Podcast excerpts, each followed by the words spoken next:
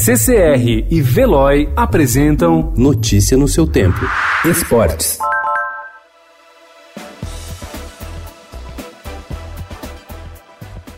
O Corinthians está eliminado da Libertadores. Com a menos desde os 28 minutos do primeiro tempo, o time fez até um bom jogo. Venceu o Guarani por 2 a 1 nesta quarta-feira na Arena Itaquera, mas o resultado não foi suficiente para garantir a vaga à terceira fase do torneio. Como perdeu por 1 a 0 na partida de ida, deu adeus por ter levado um gol em casa. O Palmeiras e a construtora W Torre, responsável pelo Allianz Parque, devem começar ainda neste ano a reconstruir o memorial de troféus do clube. A antiga sala no Palestra Itália, para guardar as principais conquistas, fotos e itens históricos do clube, foi desativada em junho de 2010 para dar lugar à obra de reforma do estádio e só agora o longo embrólio parece estar próximo de terminar.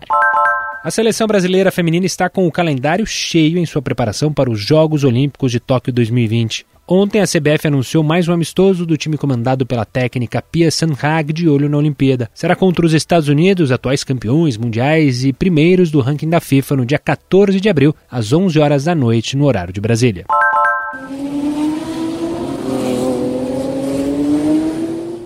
A Fórmula 1 deixou de ser um sonho exclusivo dos pilotos no Brasil. Agora, uma pilota também busca alcançar a categoria mais importante do automobilismo. A catarinense Bruna Tomazelli, de 22 anos, passou a mirar alto na carreira a partir de sua entrada na W Series. Neste ano, a primeira competição da modalidade totalmente voltada às mulheres vai acompanhar a Fórmula 1 em duas etapas.